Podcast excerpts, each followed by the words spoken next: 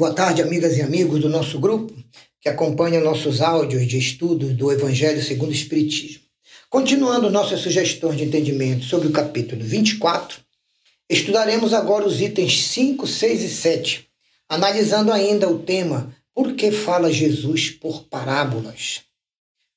Pergunta-se: que proveito poderia o povo ter dessas parábolas, cujo sentido para eles ainda era difícil entender. Ora, nós sabemos que Jesus se exprimiu por parábolas apenas sobre as partes mais complexas da sua revelação, da sua doutrina, da sua proposta ética.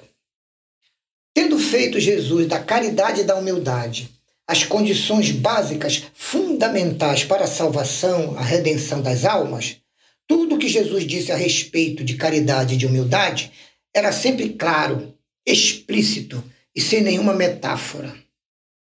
E assim devia ser, porque o ensino moral é a regra de conduta que todos têm de compreender para vivê-las como um verdadeiro cristão.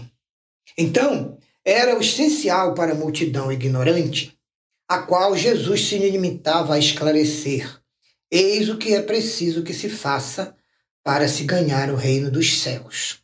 Sobre as outras partes, um pouco mais complexas e profundas para o entendimento da época, Jesus apenas aos apóstolos e discípulos desenvolvia o seu pensamento. Por quê? Porque eles eram espíritos mais adiantados, tanto moral como intelectualmente. Jesus pôde então iniciá-los no conhecimento de verdades mais aprofundadas sobre as leis de Deus referentes ao espírito, ao mundo espiritual. Daí Jesus ter dito: aos que já têm entendimento, ainda mais entendimento lhes será dado, e eles ficarão em abundância. Entretanto, mesmo com os apóstolos e discípulos, Jesus conservou ensinos inéditos acerca de muitos pontos que os próprios apóstolos e discípulos não tinham condições de compreender, cuja completa inteligência ficou reservada na história para o futuro, a serem melhor entendidos com a chave decodificadora da doutrina dos espíritos. O ensino por meio de parábolas tem uma vantagem, a de fixar o ensinamento mais profundo e complexo na memória dos que ouvem aquela história pela voz dos personagens, pelas relações entre os personagens, pelas suas declarações, pela mais fácil compreensão do que é narrado na analogia, na comparação, ou em algo bem conhecido da rotina das pessoas, ou de seu uso constante no cotidiano, uma medida de farinha, uma semente jogada no solo, um suco da uva, o método de tirar o óleo da oliveira para fazer o azeite. Esses temas eram muito utilizados por Jesus para transmitir os seus ensinos ao povo. Dentre os pontos mais complexos que Jesus utilizou para ensinar aos homens, a didática foi o uso das parábolas. Por exemplo, para falar sobre o juízo que as almas sofrem após o desencarne, ele explicou o tema contando a parábola do fim dos tempos em Mateus 25, versículos 31 a 41. Para informar os homens sobre a situação das almas após a morte do corpo, Jesus explicou o processo na história do mal rico e de Lázaro, em Lucas 13, 1 a 9.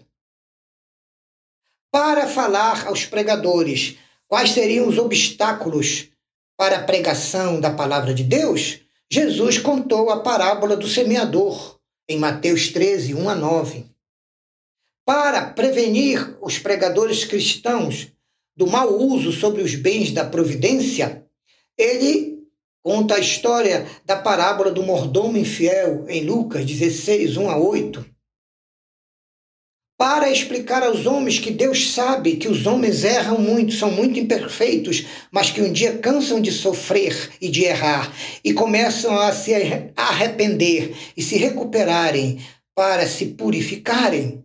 Jesus conta então a espetacular parábola do filho pródigo em Lucas. E outros pontos mais. Foram esses e outros pontos que deram ensejo a tão diversas interpretações, gerando brigas, separações, perseguições, lutas e até morte nas fogueiras dos preconceitos. Porém, com o passar do tempo e com o progresso natural, a ciência de um lado e o espiritismo do outro puderam ir revelando as leis da natureza, que foram tornando possíveis entendermos o real sentido dos ensinos de Jesus de Nazaré. O Espiritismo, por exemplo, projeta luz sobre grande parte dos pontos difíceis de entender das pregações do Mestre, mas não faz isso de forma precipitada. Os espíritos, pelo contrário, agem com muito cuidado ao darem as suas instruções.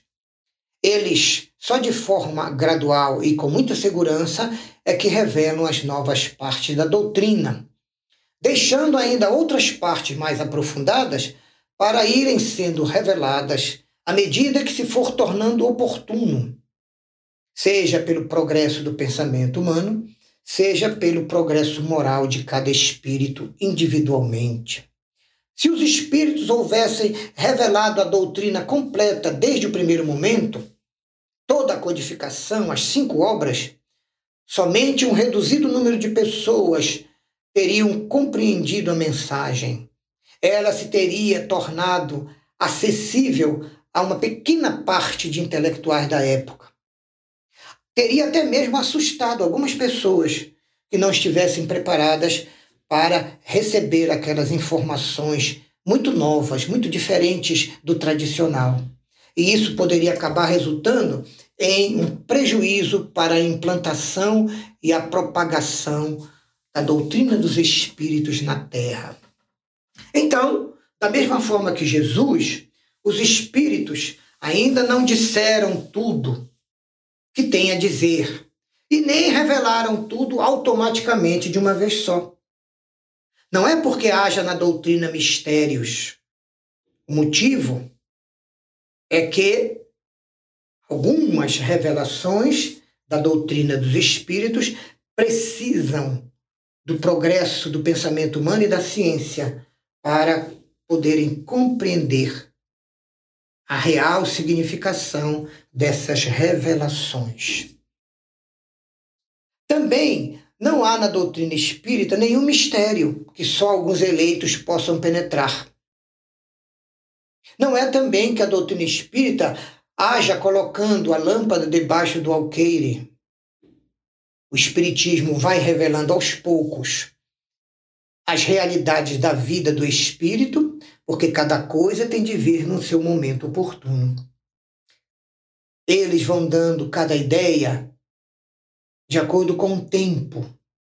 E esse tempo é necessário para amadurecer e para aquela ideia ser estudada, compreendida e se propagar no coração e mente de muitas pessoas, antes que eles possam então apresentar uma nova legislação. E aí é uma técnica muito comum eles darem um tempo bastante elástico aos acontecimentos e as vivências dos homens na Terra, a fim de prepararem a aceitação por parte deles de mais novas ideias que ainda não foram reveladas, mas que precisam da compreensão aprofundada das ideias anteriores. Os espíritos, então, que revelam a doutrina dos espíritos, continuam agindo exatamente semelhante como Jesus agia na revelação do seu evangelho e da sua doutrina. Encerramos aqui os comentários sobre os itens 5 a 7. Agradecemos a todos, pedimos a Jesus que nos abençoe e nos dê a sua paz. Muito obrigado.